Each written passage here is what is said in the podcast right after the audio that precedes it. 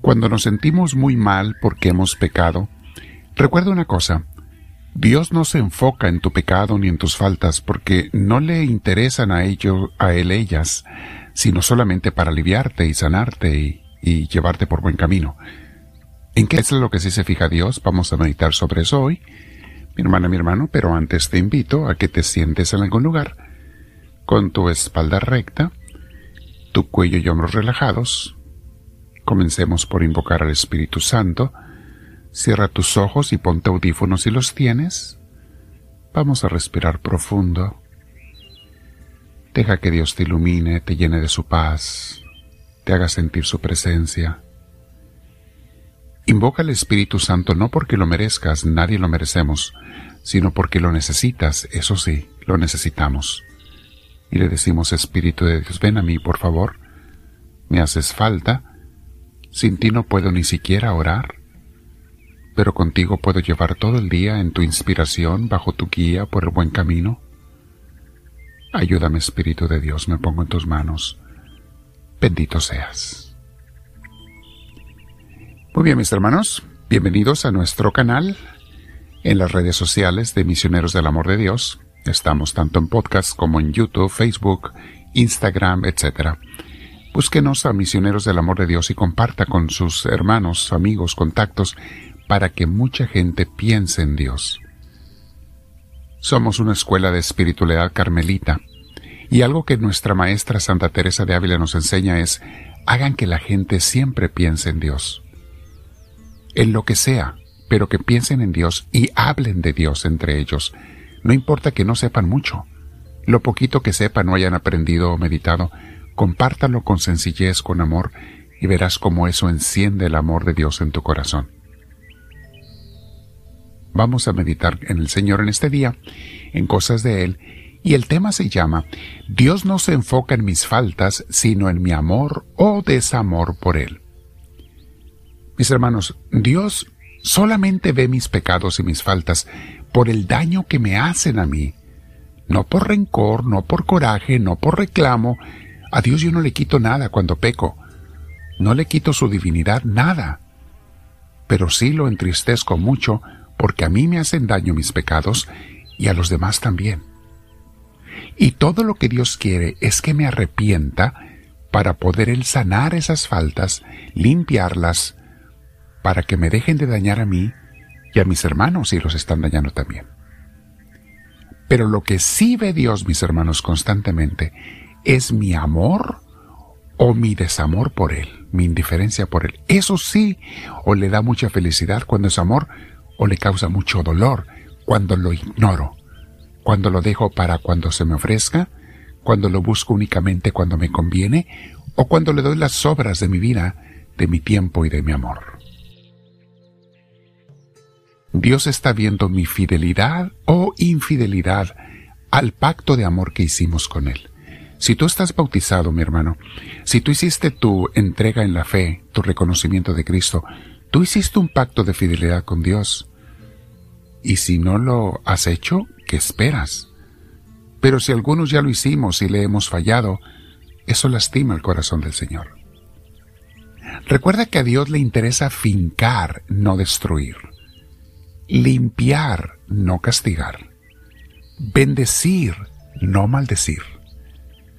Debo aprender de Él para tratar de imitarlo, enfocarme en cómo aliviar y sanar, purificar y corregir, prevenir mejor que lamentar. Dios es positivo, mis hermanos, y lo digo porque algunos de nosotros a lo mejor no somos positivos. Hay gente que es muy negativa y ni cuenta se da o ya están acostumbrados. A Dios le interesan todas las cosas buenas, comenzando con el amor, que es unión, amistad, paz, alegría y salvación. La oveja perdida y encontrada en la parábola de Jesús nos habla de solo una oveja perdida, pero hay muchísimas ovejas perdidas en este mundo, mis hermanos. A todos Dios los llama y desea que regresen a su rebaño o si nunca lo han sido, que comiencen a hacerlo, que cooperen, que se dejen encontrar y sanar, que quieran ser de Él, porque Dios quiere nuestro bien. Dios no quiere tu mal en nada, ni tu sufrimiento, aunque haya problemas de la vida.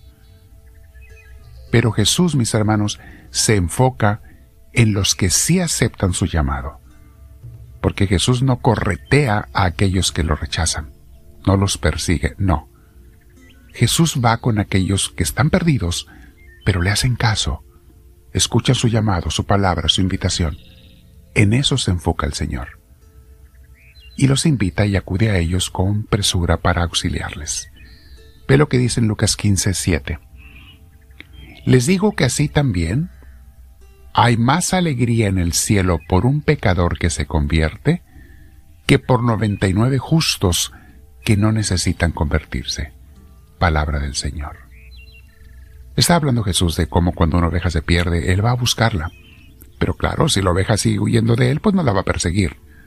Pero Él va a buscarla, y cuando la encuentra regresa con mucha alegría, con mucho gozo a su rebaño, cargando a esa oveja herida para sanarla, para aliviarla, porque se dejó encontrar, porque no siguió huyendo de Él. Y dice el Señor, hay más alegría por esa que por las 99 que están en el corral, porque esas 99 están salvas, están sanas, están bien, son los que están caminando con el Señor. Pero Dios se alegra mucho cuando un pecador se arrepiente. Y tú o yo, mi hermana, mi hermano, si somos ese pecador alejado de Dios, ¿qué esperamos para llamarle, para avalar como la ovejita, para decirle, Señor, me equivoqué, Señor, pequé, Jesús, me arrepiento, ayúdame, perdóname y ayúdame? ¿Qué estoy esperando para hacer eso? No lo llamamos porque lo merezcamos, lo llamamos porque lo necesitamos. No lo llamamos porque seamos santos, sino porque somos pecadores. No lo llamamos porque estemos sanos, sino porque estamos enfermos, pero queremos con su bendición estar sanos. Mi hermana, mi hermano, es lo que dijo Jesús, yo no vine por los sanos, sino por los enfermos. No por los santos, sino por los pecadores, porque los santos ya son míos. Los santos ya son míos. Esos ya son del Señor. Pero aquellos que andan perdidos o andamos perdidos, somos los que tenemos que dejarnos encontrar. Algunas gentes, mis hermanos, sufren de negativismo. Siempre están viendo los defectos de los demás, las cosas malas de la vida, y por ese negativismo ven maldad hasta donde no la hay. Hay gente que ve hasta la gente buena la fe como gente mala, pero es que están viendo con la suciedad que entra en sus lentes, los lentes de su mente. Están sucios y piensan que todo lo que ven alrededor y toda la gente sucia, hasta los santos los ven como sucios. La gente santa, un día escuché en, en el Internet a una persona criticando a la Santa Madre Teresa de Calcuta, diciendo que era falsa, que era mentirosa, que era hipócrita, que quería a los pobres para sacarles dinero. Por favor. Imagínense a dónde llega la sociedad de la mente de una gente. Una pobre viejecita que dio su vida entera día a día, batallando para conseguir comida y medicina para los enfermos. Pero una persona sucia habla así, mis hermanos. Que no seamos tú y yo de esas personas negativas. Vamos a pedirle a Dios y trabajar para tener una mente positiva y alegre, limpia y pura, que veamos las cosas malas solo para evitarlas y prevenir a otros, pero que nos enfoquemos en lo bello de la creación de Dios. Lucas 18:27 dice, lo que es imposible para los hombres es posible para Dios. Mi hermana, mi hermano, Dios me puede hacer una persona positiva. Dios me puede hacer una persona del bien para que al igual que Él me enfoque en las cosas bellas. Y recuerda, Dios está enfocado en tu potencial, en tus cosas buenas que Él creó y puso en ti. Las cosas malas solamente las quiere limpiar si tú te dejas encontrar, te arrepientes y lo aceptas. Quédate practicando con el Señor, mi hermana, mi hermano. Apoya el canal suscribiéndote, ayudando económicamente de la manera en que Dios te inspire pero permite que esto reparte las enseñanzas a otra gente, es otra manera de apoyar, para que mucha gente piense en Dios, se acerque a Dios, caminemos con Él. Dile al Señor, háblame Señor, que tu siervo te escucha.